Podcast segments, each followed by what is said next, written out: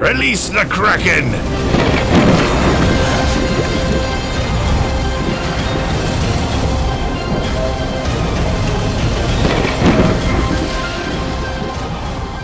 Buenas tardes y sean bienvenidos a un nuevo episodio de Kraken Podcast. El día de hoy, un nuevo horario y un nuevo día, pero ahora sí podemos hacer que toda la tripulación se encuentre completa.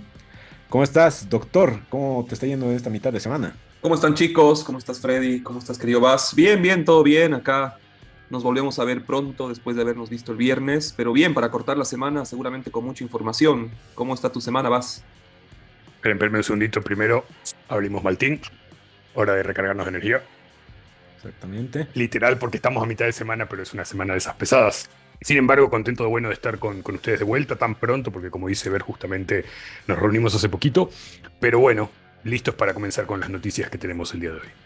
Exactamente, y recargados de, energías junto a Martín, vamos a comenzar el episodio. Vamos a hablar de Wonder Woman.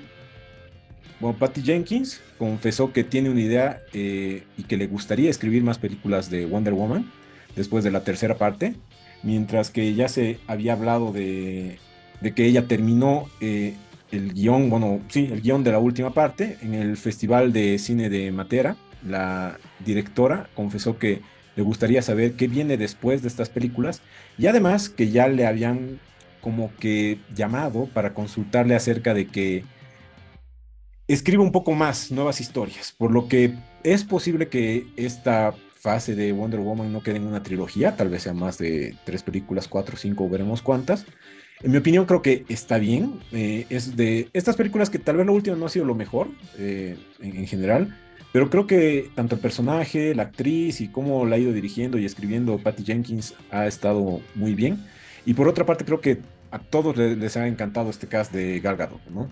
Muchos queremos seguirla viendo. Obviamente es mejor verla a ella como la, actriz principal que a modo de cameos y demás. Pero tú vas un enamorado de Gal Gadot, ¿quieres ver más de ella? ¿Te gustaría más películas? Quiero verla, eh, eh, eh, por supuesto que sí, como Wonder Woman, como lo que sea, la, amo y la adoro, pero la verdad que no me entusiasma la idea si Patty Jenkins sigue al, mando. lo que hizo con Wonder Woman 84 creo que es, realmente una monstruosidad. no, no, no, no hay por dónde salvar esa película.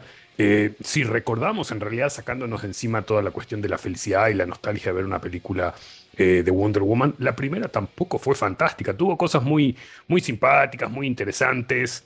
Eh, el tercer acto es pésimo, el, el, villano está mal desarrollado, la pelea final es mala. y en realidad cuando ha brillado Gal Gadot como Wonder Woman ha sido cuando está en las manos de Zack Snyder.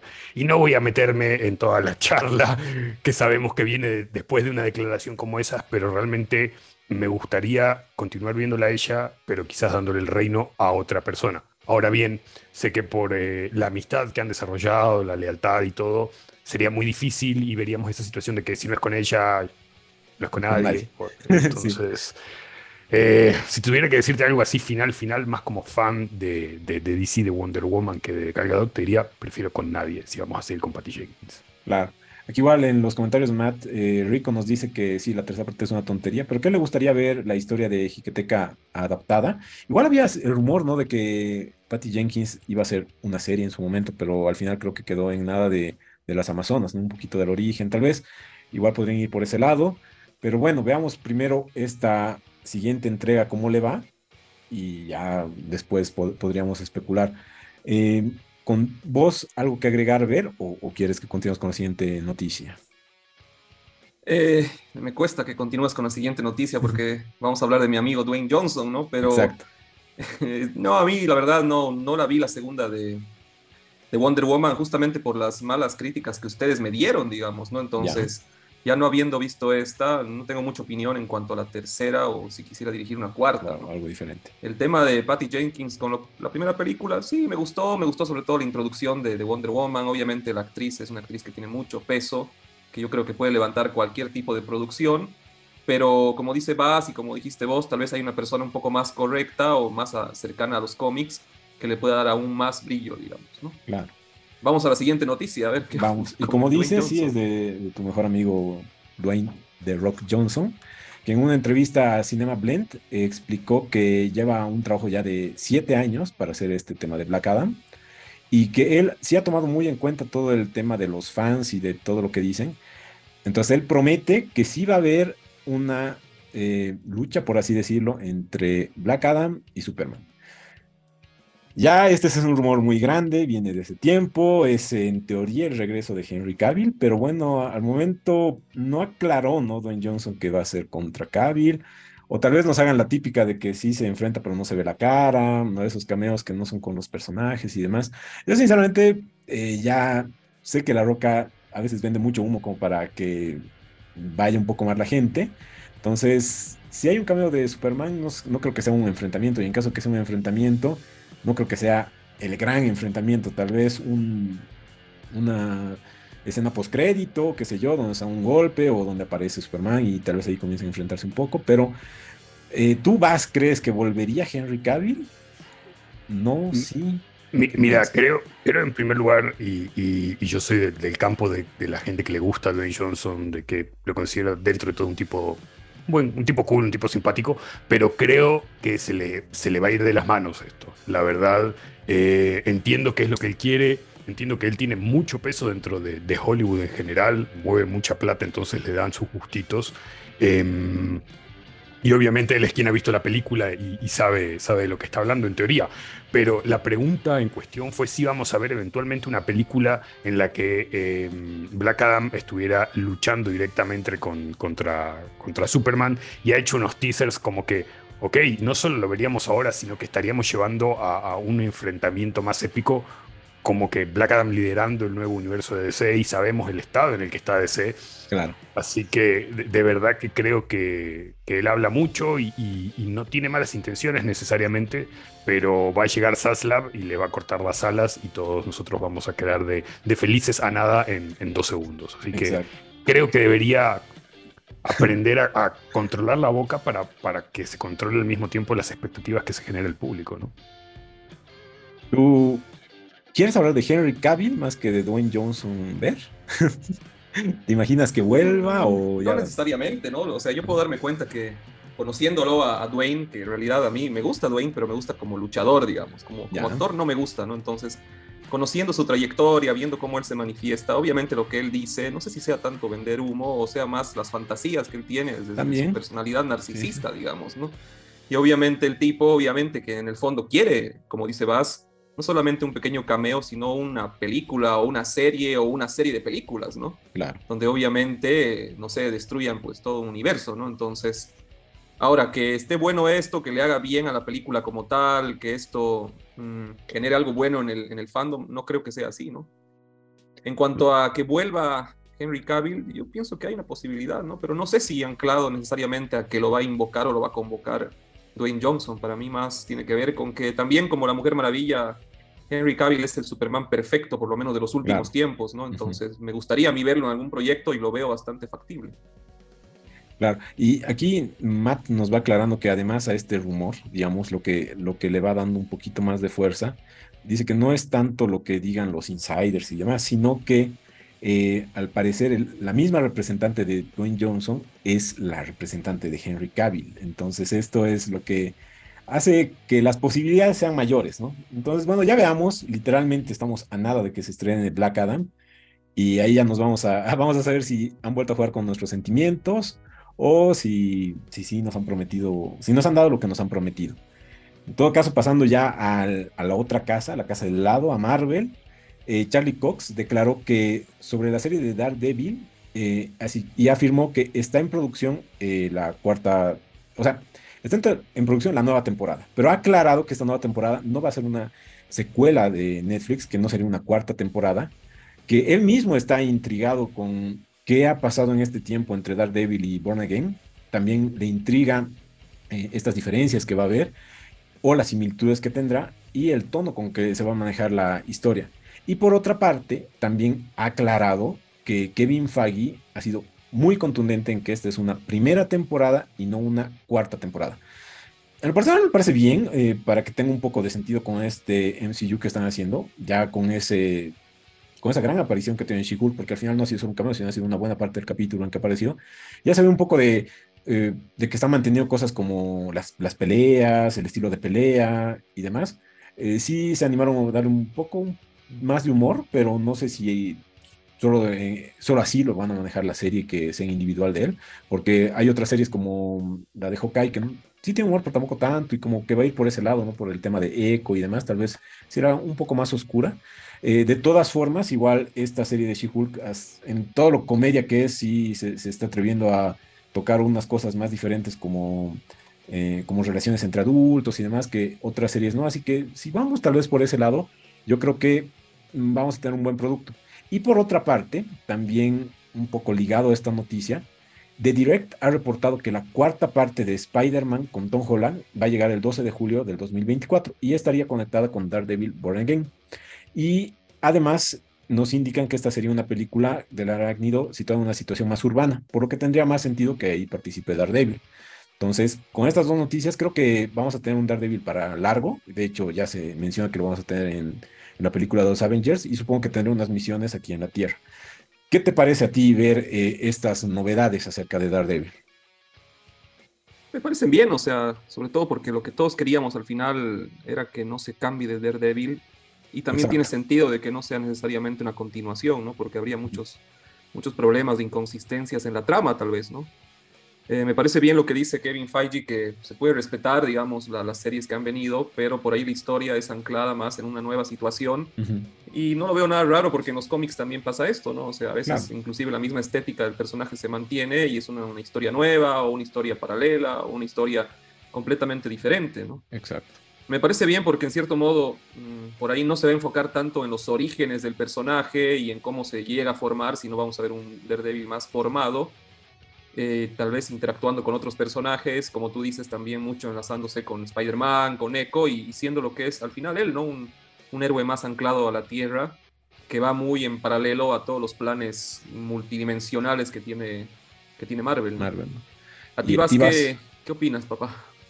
Mira, más bien esto último que tocas creo que es la clave. Eh, el multiverso nos ha abrido una serie de, de oportunidades, entre las cuales tenemos esto, el poder eh, preservar lo que fue eh, Daredevil de Netflix y, todo el canon y el lore que tuvieron ahí, y de ahí saltar a esto que, en mi opinión, lo mejor que podrían hacer es determinar que es simplemente un Daredevil de otra, de otra tierra, de otra realidad, de lo que quieran decirle, este, quedándose con lo bueno y de ahí pudiendo adaptar con la mayor libertad posible eh, lo que tengan que hacer para anclarlo al mundo de, Marvel. Creo que, que, dentro de todo sería ya pedir mucho como fan que se mantenga absolutamente todo, siendo que ya hicieron algo de por sí muy único, que trajeron a Vincent D'Onofrio, trajeron a, Charlie Cox, pudiendo haber recasteado a los, personajes, y, más bien nos han dado un gusto eh, que bueno, sí, tiene su connotación comercial, por supuesto, pero en el fondo eh, eh, es algo bastante inaudito, entonces disfrutarlo como lo que venga, disfrutarlo como algo diferente, eh, ya vimos que dentro de todo han logrado un balance interesante entre su lado más cómico eh, y, escenas así bien, bien contundentes de acción que recuerdan mucho a, las primeras temporadas.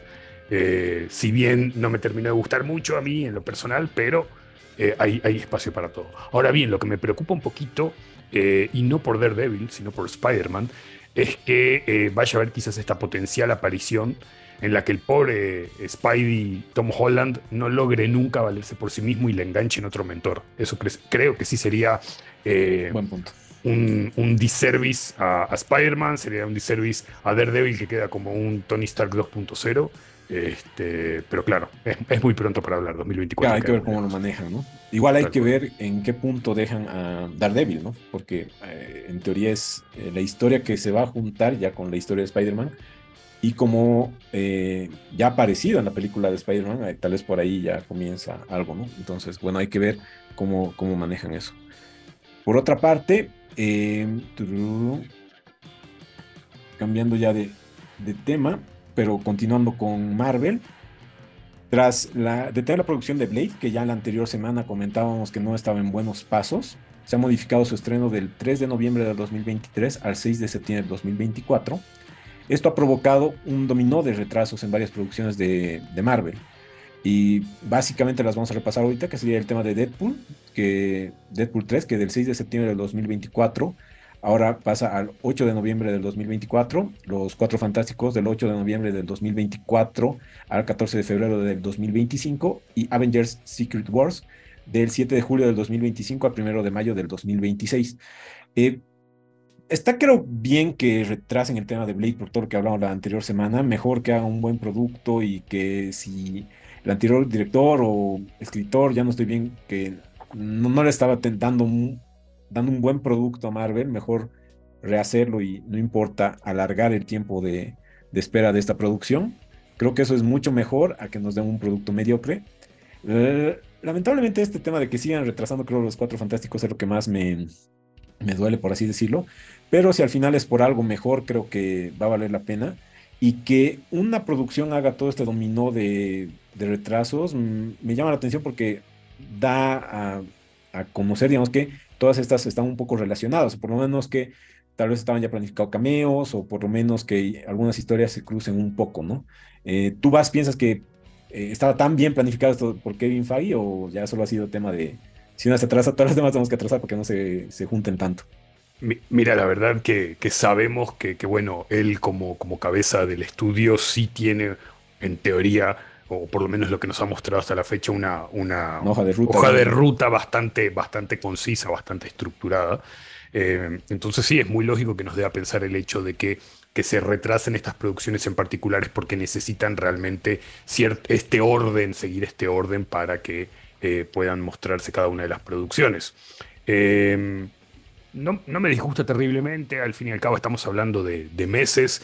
Creo que hubiera sido quizás muy, muy pesado en, un año tener dos películas de Avengers, eso creo que en, ese sentido quizás es el de mayor beneficio, pero yo me quedo principalmente con lo que origina esto, que es que realmente eh, se paren a pensar, ok, queremos hacerlo bien, no queremos cagarla, eh, paremos, replanteemos y hagamos las cosas como corresponden.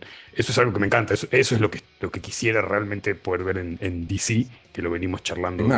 ah, bueno, eso es lo que quisiera ver en DC, o sea, que realmente, primero que, que, tengan la organización, que tengan los huevos, que tengan el criterio, todas estas cosas que, que, con una movida como esta estamos percibiendo, eh, que la pudieran replicar del otro lado. Pero bueno, eso justamente con una cabeza que la tiene clara, que, lidera realmente eh, todo un universo. Y ahorita DC está sin cabeza. Y ahorita sí estás ¿Y algo que agregar, doctor? No, no, no, en la misma línea que vas, lo que sí me llama la atención, que falte tanto, digamos, ¿no? Sí, o sea, en los proyectos 2026 me estás diciendo, Dios mío, yo no veo ni el día de mañana y me estás tirando tres años, una locura, ¿no? Pero bueno, eh, eh, es el tema de tener tantos proyectos y tener una hoja de ruta armada. Eh, yo creo que esto más es un tema comercial también, ¿no? Que si han visto que uno de sus proyectos como que falló en cuanto a su a su desarrollo o a su planificación como fue Blade y me parece que le están poniendo unas buenas monedas a eso, bueno, los demás tendrán que retrasarse, ¿no? No queda otro. Claro. Y ahora, eh, cambiando así de tema, algo más que no tiene que ver con los cómics, sino con la animación. Durante la Comic Con de Nueva York, eh, el showrunner de Vilma, el spin-off de Scooby-Doo, adelantó que Scooby no va a estar en, estará incluida en la próxima serie animada, debido a que no encontraron una forma orgánica de incluirlo aquí. También eh, declaró que no han podido hallar una forma en la que hacerlo divertido y moderno, digamos, para meter a, este nuevo Scooby.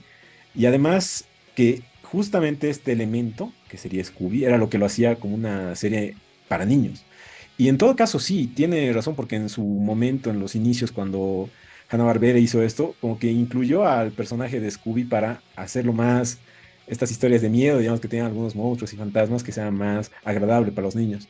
Me parece que está yendo bien, muchos están criticando esta nueva adaptación por eh, toda la inclusión racial y demás, pero yo la estoy viendo un poco más por ese pequeño teaser que ya nos han lanzado, que sí está mostrando que va a ser más adulta la serie, que hasta va a tocar otro tipo de temas, tal vez sea así más em, de investigadores como tal, pero que igual vamos a ver más muertes y tal vez hasta otros temas más adultos me llama mucho la atención y creo que me gusta un poco más que no estén incluyendo a Scooby, que sí hubiera estado un poco raro, digamos, si quieres hacer algo más para adultos, un personaje que es un perro que al final te está hablando, ¿no? Entonces, a ti vas, te, emociona algo, ¿no? Eh, esta nueva propuesta que están lanzando de, hacer spin-offs de Scooby. Mira, yo soy, la verdad que, tengo unos muy lindos recuerdos de, nostalgia de infancia con todo lo que eran las series de Hanna-Barbera. Eh, probablemente eh, Scooby-Doo era mi favorita justamente por esto que decís del tema de, los misterios, del, horror, que como verán siempre ha sido algo que me gusta. Em, y, en mi cabeza es como que nunca he procesado la necesidad de tener una fórmula diferente, siendo que podrías hacer tranquilamente una serie de, terror, de misterios, de investigación, que en el fondo hay 5.000 de esas, eh, utilizando otros personajes. Creo que, si estamos hablando de, los personajes clásicos, eh, por algo estás queriendo jalar de ese, material original. Y Scooby, obvio, en una serie para chicos, este, era, era parte central de eso, era el, era el corazón en realidad de una serie de personajes que en el fondo eran hiperdisfuncionales y súper estereotipados. Eh, y Scooby era como que ese, esa, esa goma que los unía. Em, estoy tratando justamente de mantenerme muy en blanco con el proyecto. Te cuento que no he, no he visto los trailers ni nada. Quiero llegar como que lo menos rayado posible al estreno. Em, así que, si, si, bien un comentario, me parece, me parece muy estúpido el comentario que me diga, se siente que el elemento de Scooby lo convirtió en un programa para niños. Eh, loco, era una serie para niños, Exacto. joder. Este, Ese es el propósito. Pero, eh, tal cual. Pero también siento que hoy en día hay, hay, hay, tantas maneras creativas de rendir un homenaje a eso. Puta, no sé, podría tener una aplicación en su celular que se llame Scooby o, cualquier otra cosa y de cierta manera hacerle el homenaje a, al, que era al final del día el prota de la serie. Sí, a mí, eh, yo, a mí me gusta que no lo incluyan porque es como, ponte, cuando ha hecho la peli de Joker sin Batman, entonces decían, ¿cómo hacer una peli del universo de Batman sin Batman? Y ha salido algo diferente. Yo lo veo más así, ¿no? Como que se están animando a hacer cosas diferentes. Al final tal vez sea pura, eh, o sea, salga algo totalmente mal, que puede pasar, pero yo por el momento tengo fe en que va a salir algo interesante de esta peli. Y perdón, de esta serie. Y ya cambiando de tema y yendo a una reseña, creo que ver te ha gustado mucho, ¿no? Al final el, el corto, podríamos decir, la la mini película. Presentación especial, como La presentación especial de Marvel de Werewolf by Night. Creo que te gustó más de lo que lo esperabas, doctor. Sí, sí, sí, la verdad que sí. Agradezco a tu recomendación de la semana pasada y la verdad sí, me, gustó mucho.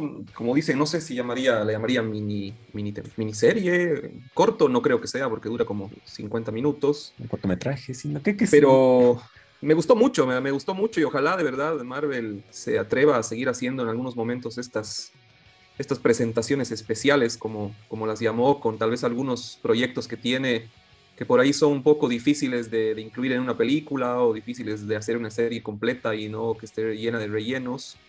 Me gustó mucho el momento, me gustó mucho la estética, me gustó mucho lo que se atrevieron a, a la cantidad justa pero necesaria de violencia, me gustó el homenaje a estas películas de, Universal de su momento, Los Monstruos. Me gustó la presentación de Man Thing, o sea, lo, lo vi muy, muy imponente. Una dosis divertida también, en cierto modo, sin ser tan cursi como lo que hace eh, Taika, que también ya se va al otro lado.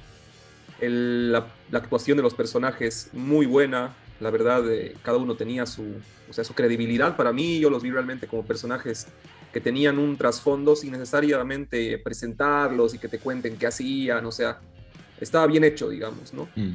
Eh, la puesta en escena me gustó mucho, me gustó mucho los efectos, la verdad, sí, 100 puntos, y como te digo, lo que me gustó mucho es que me senté, pasaron 50 minutos, me divirtió, me entretuvo, y termina ahí, digamos, ¿no? Y me queda un buen sabor y no tengo que decir, bueno, el primer capítulo estuvo bueno, pero por ahí la, cagan en el cuarto y al final voy a analizar esto y va a ser, va, a valer la pena y qué implicancia tiene esto en el universo. Exacto. una locura, ¿no? Que al final ya no disfrutas el producto, sino estás tratando de completar un rompecabezas que por ahí no existe, ¿no? Entonces. Exacto, de ver las referencias y algo. Sí, y yo coincido contigo. 10 puntos, 10 puntos, Pedro.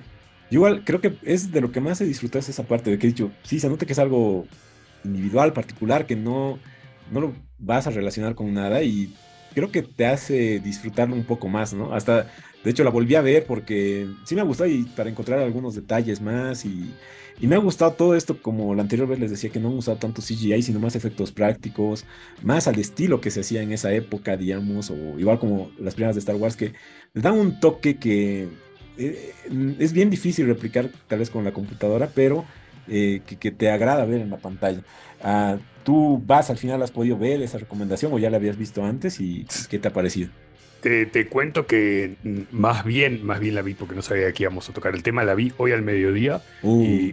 y, lo mismo que ustedes, la verdad que, me encantó, el, se nota mucho el amor que hay puesto ahí adentro, me preocupaba un poquito la verdad que era el debut de Marco Giacchino, que es un compositor excelente y que me encanta como director, no necesariamente lo uno hace que seas bueno en lo otro.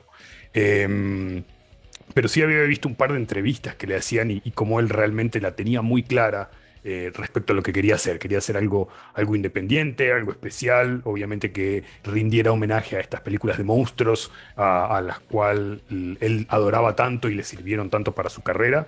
Eh, lo que decís, em, la cuestión de, darle el, toque eh, justo de cada cosa, entre humor, entre seriedad, entre, entre horror hasta cierto punto, el que, bueno, comprendiendo que un Man Thing iba a verse quizás muy ridículo, muy difícil eh, con efectos prácticos y utilizaron el CGI, pero por otro lado agarraron y hicieron un hombre lobo completamente práctico. E, eso me enamoró. E, eso creo que fue lo que más me encantó del momento de la transformación, cuando ves la cuestión de las sombras, que es, es algo que utilizaban mucho en esa época, en vez de mostrártelo, te hacían como que esa expectativa a través de, de, las, eh, de los juegos de luces y sombras.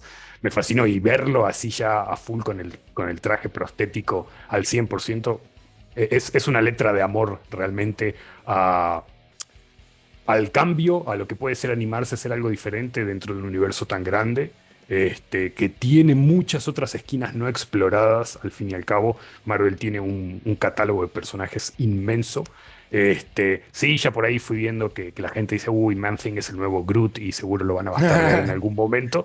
Eh, pero, pero de verdad que lo disfruté, lo disfruté muchísimo. Y, y eso, como un producto completo, como un producto que no necesita absolutamente nada más para, para disfrutar y que si queden eso sería ideal, que no lo toquen más y listo, perfecto. Me encantó. en los comentarios, Matt Rico coincide contigo y dice, ha sorprendido eh, Chino como director, lo cual creo que muchos coinciden. Y de esta manera creo que podemos eh, pasar a recargarnos de energía junto a Martín, que Martín nos trae su nueva lata edición gamer con el mismo sabor de siempre y que te recarga las energías como siempre. Sigue acompañado a todos los deportistas, estudiantes y gamers en todas sus ocasiones, porque con Martín conectamos nuestra energía para pasar el timón al maestre Vaz y de esta manera comenzar el sector gamer. ¿Qué tenemos esta semana, Vaz? Bueno, buenísimo. Vos me pasás el timón a mí, yo se lo voy a pasar así momentáneamente a, ver qué es. ya ustedes hagan el ping-pong entre ustedes. Vamos a hacer el ping-pongeo acá, pero definitivamente creo que esto le corresponde al fan acérrimo de Crash Bandicoot. ¿Qué nos tenés que contar sobre novedades esta semana? A ver. Bueno, eh, para arrancar una, pequeña noticia ¿no? introductoria, esta semana también, mm, bueno, por el corto lapso entre los episodios no hubo tantas novedades, tal vez vamos a tocar un poco algunas impresiones de algunas cosas que hemos estado jugando, algunas otras noticias, comenzando el tema de, Crash Bandicoot, y bien tienes razón, yo soy recontra fanático.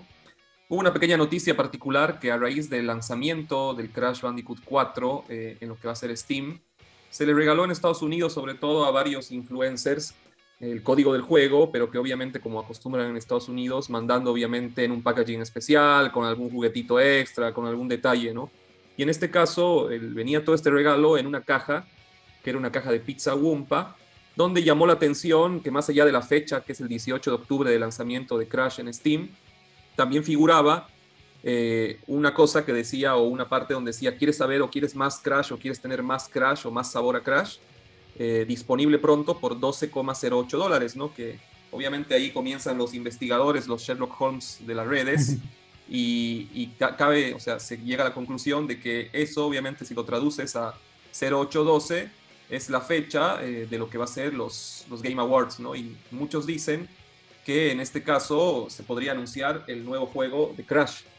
Ya se vino hablando un poco de eso, en realidad muchos dicen que el juego vendría a llamarse Crash Bandicoot Wumpa League, si no me equivoco, y que sería un sucesor espiritual o por ahí una, una secuela a lo que era el Crash Bash, que es un juego hoy en día de culto de la Play 1, que era una especie de Mario Party. Exacto. Un poco más enfocado en los minijuegos, digamos, no, no tanto el tema del tablero, era más minijuegos de una y eran minijuegos bien interesantes. Yo me acuerdo que, que obviamente eran muy diferentes a lo de Crash Bandicoot eran un poco más largos, un poco más complejos y muy interesantes, ¿no? Así que calculo que realmente si es el caso y no nos presentan el Crash Bandicoot 5, que lo veo un poco más difícil, vamos a estar frente a un juego que seguramente va a hacer uso obviamente de los multijugadores online, seguramente por ahí en lo que es la onda de Fall Guys, en lo que es la onda de, poder hacer transmisiones y meter a gente. Pero bueno, comencemos con eso, ¿no? Así que es una buena noticia y, y la verdad yo lo espero con ansias. Pasando de timón, vas a la parte de Overwatch 2, que sería el plato del plato grande, el plato del medio. Mm, ¿Qué impresiones tienes? ¿Cómo te ha ido con el juego? Sé que lo estás recontra disfrutando, pero hablando un poco más si Dale, buenísimo, mil gracias. Bueno, a ver, este, primero que nada, quiero, quiero admitir y, que conversemos la serie de problemas que ha tenido el, lanzamiento. No ha sido fácil hasta ahora, justo hace, hace un rato detrás de cámaras charlábamos que en realidad es muy molesto que un juego que ha venido en desarrollo durante bastante tiempo y que incluso ha sido lanzado con varios betas y que ya está eh, en realidad desde comienzos de año siendo implementado en la liga de esports de, Overwatch League, eh, haya tenido tantos, pero tantos inconvenientes al momento de lanzar. Tanto así que eh, Blizzard el día de hoy ha anunciado que para disculparse con la comunidad va a lanzar un par de regalitos en las próximas semanas como para tapar las heridas siendo que todavía tenemos problemas bastante graves como que dos de los héroes principales, dos héroes de, legado o clásicos, como le quieran decir, que son Torbjorn y Bastion, eh, tienen bugs en sus habilidades que hacen que sean súper eh, eh, overpowered y los hayan tenido que retirar actualmente del pool de, personajes jugables. Fuera de todo eso, que realmente es un bajón, este, seguramente se pierden jugadores, gente que está recién probando el juego por primera vez, que se queda alienada por ese tipo de inconvenientes. Es, sigue siendo absolutamente disfrutable. Ayer en la noche al fin me pude dar el lujo de jugarlo como está diseñado para jugarse, que es que te agarres cuatro amigos más, los cinco estén eh, perfectamente comunicados, metidos en un party y coordinando, eh, porque realmente esa es la experiencia con la que se debe disfrutar el juego. Nos divertimos un montón, estuvimos eh, jugando en realidad entre amigos, un equipo contra otro. creo que sus buenas tres horas que se nos pasaron volando. sigue siendo un juego muy veloz, altamente entretenido, que sí te demanda una cuestión de, coordinación y trabajo en equipo. Una vez que muere un personaje, realmente eh, se, hace cuesta arriba el que puedas eh, parar una pelea. Eh, siempre es preferible que te, retires estratégicamente. Todos esos elementos que hicieron que Overwatch 1 tuviera tanto éxito como tuvo en su momento, y bien o mal que envejeciera bastante bien, siguen presentes. Em, efectivamente hay, nuevos modos de juego como para intentar darle eh, un poquito de, vitalidad a, este, esta fórmula que quizás no haya cambiado tanto. Em, que suman un poco, hay, algunas cosas, los mapas eh, siempre están bien pensados, eso es indiscutible. Em, quizás lo más interesante es el nuevo modo de juego, que es Push, que, crea realmente una, condición mucho más frenética en lo que son los ataques. Vos ya no ves tanto esa cuestión de que nos quedamos atrás, este, nos quedamos en un ladito intentando evitar una esquina. No, realmente es como que tirémonos a reventarnos y eso hace que, sea locura, pero al mismo tiempo divertido. Em, y sí creo en, este caso que, que, bueno, en lo personal, el bajar de seis jugadores a cinco ha dificultado un poco em, las cuestiones de, tener unas composiciones bien armadas que te permitan, independientemente del nivel que tengas como jugador o que tengas como equipo, eh, poder aguantar una vez que cae un, uno u otro, que es lo que decía al principio. Cae uno y chao, fuiste. Particularmente sos el tanque, que, que hoy en día, antes recordemos que tenías dos jugadores de apoyo, es decir, que curan, dos jugadores de daño y dos tanques. Este, ahora se han quedado con un solo tanque y, recae muchísima responsabilidad sobre esa persona. Realmente me da mucha pena al que le toque ese rol. Me da pena a mí porque yo, soy tanque principalmente, este, pero realmente eh, dificulta un poquito la curva eh, de, juego. Y una cosa que estábamos hablando, que, que fue una decisión bastante controvertida de Blizzard, es que en pro de que mm, hubiera una curva de aprendizaje para los nuevos jugadores que jamás han tocado el juego, eh, tienen muchos modos bloqueados, tienen ciertos héroes bloqueados y a medida que vas avanzando en tu carrera como jugador te los van habilitando como para que en tu experiencia de aprender no dañes la experiencia del que ya es un experto y que tiene que jugar con vos que recién estás a medias.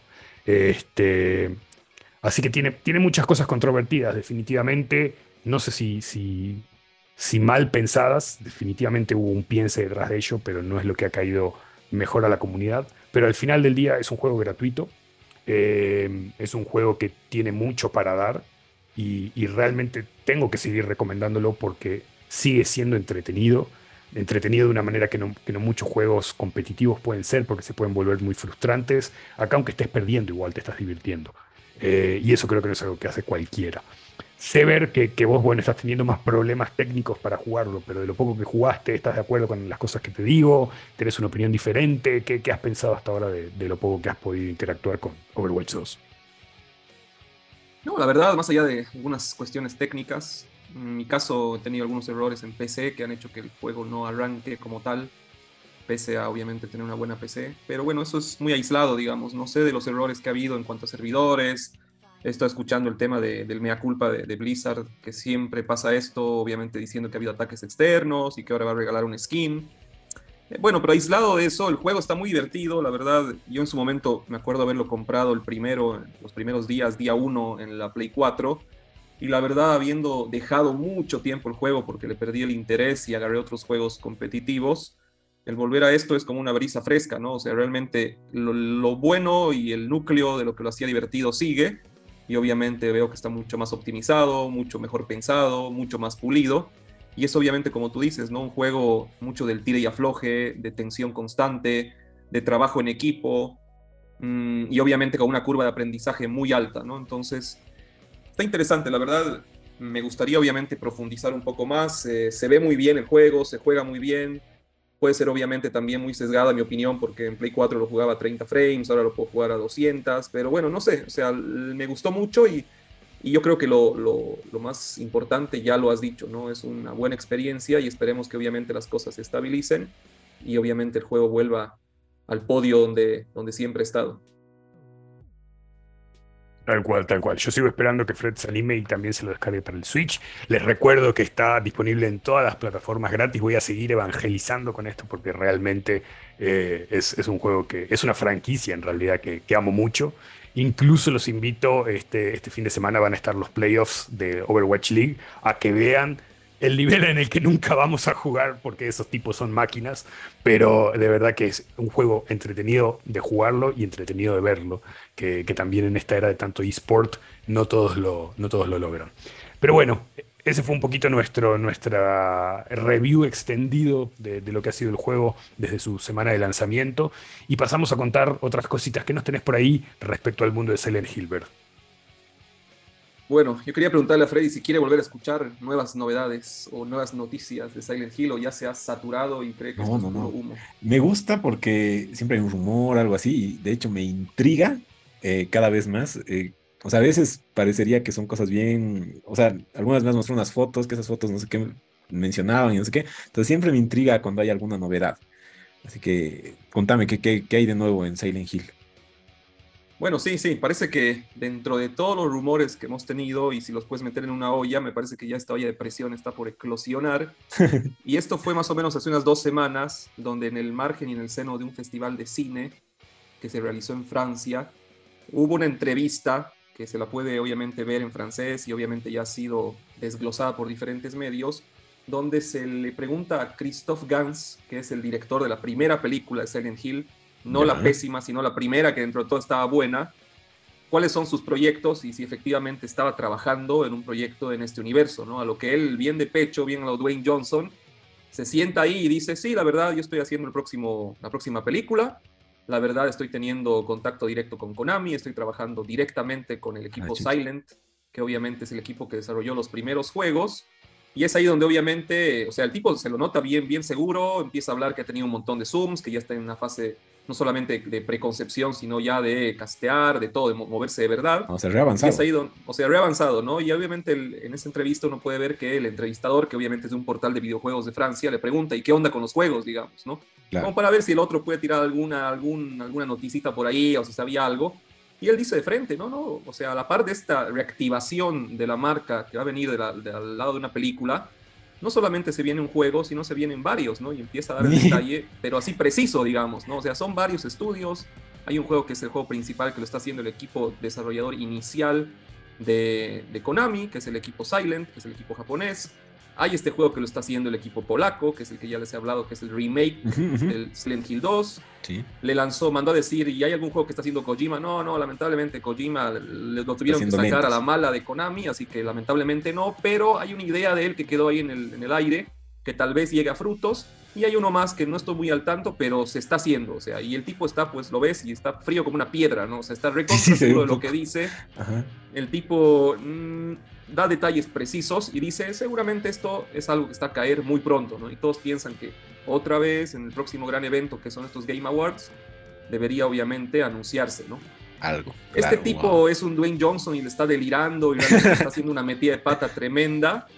No sé, o sea, yo, yo he podido eh, escuchar toda la entrevista en francés, ¿Ya? es el idioma, y, y, no me parece que esté vendiendo humo, o sea, da, da detalles muy puntuales y tiene también el pedigrí, digamos, ¿no? Porque no es este, en este caso un insider, un filtrador que te viene a contar lo que él ha oído, ¿no? Es un tipo que realmente ya ha dirigido una película que dice que está preparando la segunda y obviamente está seguro que tiene contacto con la gente, ¿no? Así que yo creo que ya, ya está para salir, para salir la torta del horno.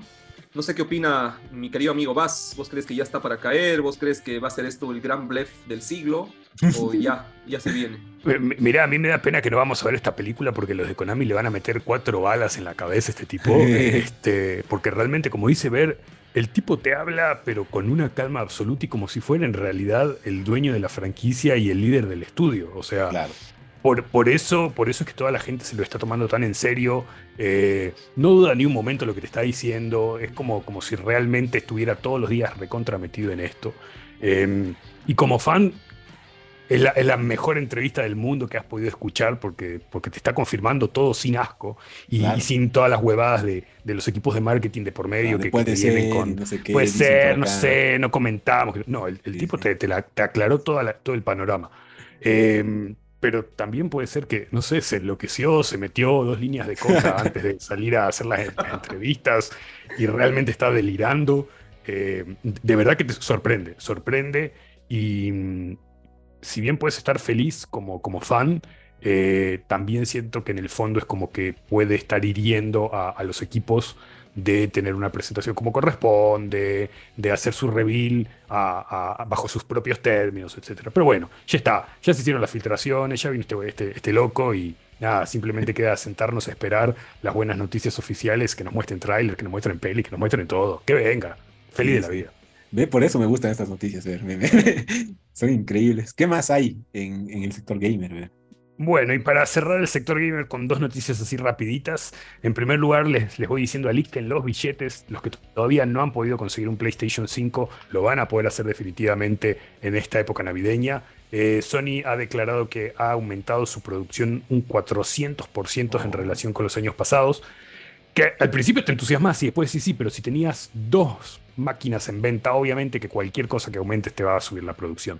Pero bueno, no, están hablando de que se quieren preparar para God of War Ragnarok, se quieren preparar para la época navideña y que de cierta manera la crisis eh, que, hubo en cuanto a insumos, en cuanto a chips, etcétera, ya ha pasado, entonces eh, realmente quieren poner la consola en manos de todos. Esto va a ser obviamente que los precios en el segundo mercado bajen, eh, que seguramente acá la importación en Bolivia se mantenga igual, porque son los cojudos los que te venden acá los PlayStations a, dos mil dólares, tres mil dólares. Lo lamento, en Argentina va a depender de qué dólar venden, ¿no? de, qué tan, de, qué tan, loco esté, ese rato la, la economía, por supuesto, pero bueno, hay, hay, hay luz al final del túnel. En teoría va a ser realmente mucho menos utópico el poder hacerse con una de esas consolas y con tantos juegos buenos a la vuelta de la esquina. Y como fiel fan de PlayStation, a pesar de todo lo que hablamos todas las semanas, les digo que ya casi, chicos, ya casi. A los que les falta ya pueden.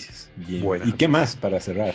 Y para cerrar, ay Dios mío, ay, Mark Zuckerberg eh, y Meta, que, bueno, para los que no saben, Meta es, Meta es Facebook, Facebook, Facebook es Meta. Em, el día de ayer tuvieron una, nueva conferencia, esta vez muy dedicada a lo que es la parte de realidad aumentada. Han em, anunciado su nuevo headset, eh, en este caso se llama el Meta Quest Pro. Eh, y es muy gracioso porque entre medio de muchos anuncios relacionados a los videojuegos, como ser que han adquirido Armature Studio, que son los desarrolladores de Resident Evil 4 para VR, eh, que han adquirido dos estudios más de videojuegos especializados en realidad eh, aumentada, que está saliendo Among Us, que está saliendo un juego de Iron Man, un montón de cosas. Viene y nos enchufa este aparato que se ve increíble y tiene un montón de mejoras y nos dice, no, no, para un cachito, esto es para trabajar, no es para jugar. Y vos decís, viejo, qué onda, qué onda realmente. Pero bueno, em, lo bueno es que es, es, una pieza muy cara, muy cara de, hardware. Está oscilando los, entre los 1.400 a 1.600 dólares. Se van a quedar con el Quest 2 como, de momento, como, la, como el headset principal para juegos. Este, y por lo menos sabemos que del lado de Meta se vienen muchísimas apuestas por el mundo de la, de la realidad virtual, de la realidad aumentada, dedicada al entretenimiento y a los videojuegos, así que puede ser algo interesante. No sé si a ver le llama la atención, no sé si él prefiere, porque recordemos que eh, esto es específicamente para, para, para computadora, por otro lado tenemos el VR de PlayStation que se nos viene. A vos ver todavía te convence, no te convence, le saltás. computadora de la NASA, así que esto. Claro. Y no sé si meterme en ese mundo, ¿no? Porque la verdad a veces lo veo mi PC VR1 y lo miro ahí empolvándose, ¿no? sé, que, sé que el VR PC es otro mundo, pero viendo obviamente estos precios y viendo que a mí me gusta siempre apuntarle a, lo mejorcito, y es un golpecito, ¿no? Al, bolsillo, ¿no? Claro, y obviamente dar consultas por VR, a eso estás apuntando, a trabajar por VR. Está interesante, ¿no? Sí, porque obviamente se ve que el, el, enfoque es eso, ¿no? El enfoque en algún momento y la empecinada que tiene Zuckerberg es eso, ¿no? El encontrar una manera para que realmente esto tenga relevancia en el mundo real, por así decirlo. Claro. El tema es que lo que va, un poco en contra de, su, de, su, de su ideología o de las pautas que tenía en cuanto a la filosofía, ¿no? Donde él dice que cuando realmente él encuentre la manera de hacer un dispositivo que pueda acceder toda la gente, es donde como, en el, como el teléfono, la gente va a tener en su casa y todos lo van a adoptar. Ahora, no sé si toda la gente tiene una PC de 3 mil dólares para hacer correr un dispositivo de 1800, digamos, ¿no? Entonces ya es un dispositivo elitista y no es obviamente compatible con todos los domicilios, si se le puede decir, ¿no? Así que es un tema. Bueno, pues, lo que siempre pasa con la tecnología, ¿no? En, realidad se necesitan estos pasos para futuro que sea más eh, al alcance de todos, como dices. Pero está interesante esto que acabas de decir. Y solo para aclararme, Vas, dices que el Pro es para trabajar y el 2 para jugar. Tal cual, o sea, o sea, sacaron algo nuevo que no es para nosotros los jugadores y nos tenemos que quedar con el modelo viejito y más choto. esas lógicas no las entiendo. Pero bueno, con eso cerramos el sector gamer de esta semana. Este, y espero que la próxima nos dé un poquito más de bola con este tipo de cosas. En fin. Claro. Y bueno, recargados de energía con Maltín. Recordando que tienes una nueva lata gamer edición especial con el mismo sabor y energía de siempre. Pasamos a las recomendaciones de la semana. Y sinceramente estoy un poco perdido, pero eh, ¿Quién está recomendado Capitán Toad? No sé si vas o ver. Ver, yo, ver. Yo, yo, también recomiendo cosas que no son sumamente violentas, por si De hecho, estaba jugando este juego en la semana, así que está muy bueno ver. Ah, sí, no me digas. ¿Qué tal? ¿Qué te pareció? ¿Te gustó? Me, me, gusta. Sí, sí, sí. De hecho, tengo ese, creo, no sé cómo se llama, pero que es el que tienes más y más misiones, pagas un poquito más. Creo que es un DLC, debe ser, pero eh, ya, ya me estoy pasando hasta el último libro. Me, gusta harto. Sí, sí, la verdad es un, es un jueguito muy interesante. Se llama Captain Toad Treasure Tracker. Este juego nace originalmente del jueguito el Super Mario 3D World, donde era un minijuego, ¿no? Donde realmente comenzabas con esta, esta manera de, poder hacer una especie de puzzle con plataforma, donde obviamente el personaje es el Capitán Toad. Y obviamente, como les fue muy bien este videojuego, decidieron obviamente lanzar eh, la primera versión en la Wii U y después obviamente la remasterización en lo que sería el Nintendo Switch. Es un juego muy divertido, es un juego de una vista isométrica, donde hay mapas muy diversos, muy entretenidos y donde vos controlas al Capitán Toad, que prácticamente lo que tienes que hacer es llegar hasta una estrella en un mapita que vos puedes ir modificando con tus diferentes habilidades, ¿no? Lo que me gustó mucho es que realmente este juego es para jugarlo para mí en, lo que es la pantalla del Switch, porque usa mucho las funciones, ¿no? Como la mm. función del giroscopio, como la función de la pantalla táctil, la verdad estéticamente es muy lindo y, es un juego que poco a poco se va poniendo complicado, ¿no? O sea, tampoco es que es un juego que, que, lo juegas en una tarde, digamos, ¿no? Además que en su base, si no me equivoco, tiene 50 o 60 niveles y con este DLC que vos dices, Fred, tiene unos 10 más o 15 más, ¿no? Entonces, es muy bonito el juego, muy interesante y la verdad es una reversión fresca de lo que ya nos viene acostumbrado a ser Nintendo. Sí, sí, e, es muy bueno. Y además aparecen unos mapas chiquititos, pero como los vas girando y todo son. Son bien complejos y bien intrincados. Sí, sí, sí, son Muy, interesantes. Sí, está buenísimo. Yo continúo, como les dije, con las recomendaciones un poco de Halloween por el mes. Esta semana les traigo una peli nueva, pero que ha sido grabada hace, hace un tiempito, que es Estudio 6666, que es la película de los Foo Fighters básicamente antes de que fallezca el baterista. Han grabado esta película. Yo pensaba que no lo iban a estrenar justamente por este tema, pero bueno, al final la pueden encontrar en HBO Max. Es entretenida, tiene varias muertes, varias escenas de terror y demás. Es, eh, básicamente los Foo Fighters necesitan sacar su décimo disco. Su productor, la típica, está metido en líos, pero por eso necesitan que saquen el disco. Como ellos necesitan una inspiración diferente, no quieren ir a un estudio normal, Así que van a un estudio que al parecer está embrujado. Y ahí pasa toda la trama. Es interesante, a ratos tiene unas escenas bien al estilo Chucky o Freddy antiguas que no te la crees, digamos, cuando alguien se electrocuta y sale muchos rayos y demás. Pero jala, está bueno y además tiene música, música de los Foo Fighters, está bueno. Es una, es una gran mezcla rock, terror, para que la vean en este Halloween. Y tú vas, ¿qué nos traes esta semana? Bueno, yo, si bien estamos en Halloween y la verdad me había olvidado esto que teníamos que como que tirarnos a las recomendaciones de terror, les doy una. No, todos. no, no, pero me parece bien, me parece bien. Les voy a dar por lo menos una recomendación del rey del terror literario, que esta vez no se dedicó mucho al horror, que es Stephen King, mi escritor favorito, su último libro, Fairy Tale. Eh, otro de estos libros bíblicos de 600 y pico de páginas para disfrutar. Em, en esta ocasión eh, se ha tirado un poquito más a la fantasía más suave. Él, suele tener, ha tenido otro tipo de, historias más, más épicas, más problemáticas. En este caso es, un, es uno de los libros buenos, porque sé que también él puede tener estos otros que, realmente dejan a la gente muy dividida. Es un libro bueno eh, en el sentido de que vuelve a la cuestión del relato del, viaje del héroe eh, de una manera muy Stephen Kinesca, porque al fin y al cabo casi eh, un tercio del libro eh, sucede de una manera muy cotidiana, es con el protagonista Charlie Reed, que es un adolescente que, luego de una serie de tragedias en su vida se ha hecho una promesa de, hacer una devolución del favor que Dios, entre comillas, le ha hecho al salvar a su padre del alcoholismo, y tiene la oportunidad de rescatar al viejo cascarrabias del pueblo, y lo empieza a cuidar, se enamora perdidamente de, la perra del Señor, que, es, que es como cualquier ese perro que tenemos en casa que adoramos como si fuera nuestra vida misma. Eh, y sabemos que se viene un cambio, sabemos que se viene algo, pero a lo largo de, un tercio del libro lo único que hacen es consolidar esa relación y, hacer que un personaje sea mucho más creíble, para que después cuando nos pasamos a la parte fantástica en la que él descubre que en el cobertizo del viejo hay la entrada a un mundo medieval en otra dimensión, este, realmente nos, nos, lo podamos creer lo suficiente como para que nos importe el viaje en el que entra. Es un viaje a un mundo que está plagado por, eh, por una maldición y por un rey maligno que ha hecho eh, un trato con un dios antiguo bien a lo Cthulhu.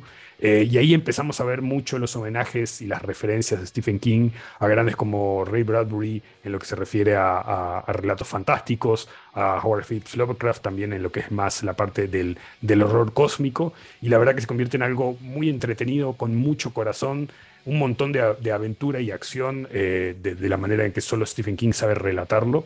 Y al final, una de las cosas que él no le gusta tanto y lo hace bastante poco, un final feliz. Un final feliz al estilo de Stephen King, no el tradicional, pero de todas maneras eh, una lectura muy recomendada para todos los que gusten del género fantástico, para los que tengan paciencia de leer libros largos y sin duda para los que son fans de la buena literatura de El Rey King. Buenísimo. Esa es la recomendación de la semana. Buenísima recomendación. Y bueno, de esta semana, eh, bueno, esta semana ya llegamos a buen puerto. Gran episodio, chicos. Nuevo horario, nuevo día y creo que así lo vamos a mantener, ¿no? Eh, ¿Vas? Sí, sí, sí, definitivamente este, estamos teniendo este cambio, porque también les contamos que se nos acaba el home office y estamos sufriendo, pero bueno, más bien Kraken es lo que nos mantiene a flote. Eh, así que espero que les guste, les guste el nuevo horario, el nuevo día. Nos vamos a estar encontrando nuevamente el próximo miércoles y le robo al doctor la frase y termino porque ya saben que donde las aguas se agitan, ahí está el Kraken. Buena. Chao, doctor. Río de lluvia. Chao, chicos. Se cuidan. Chao, chicos. Chao, chao. Chao. chao, chao. Release the Kraken!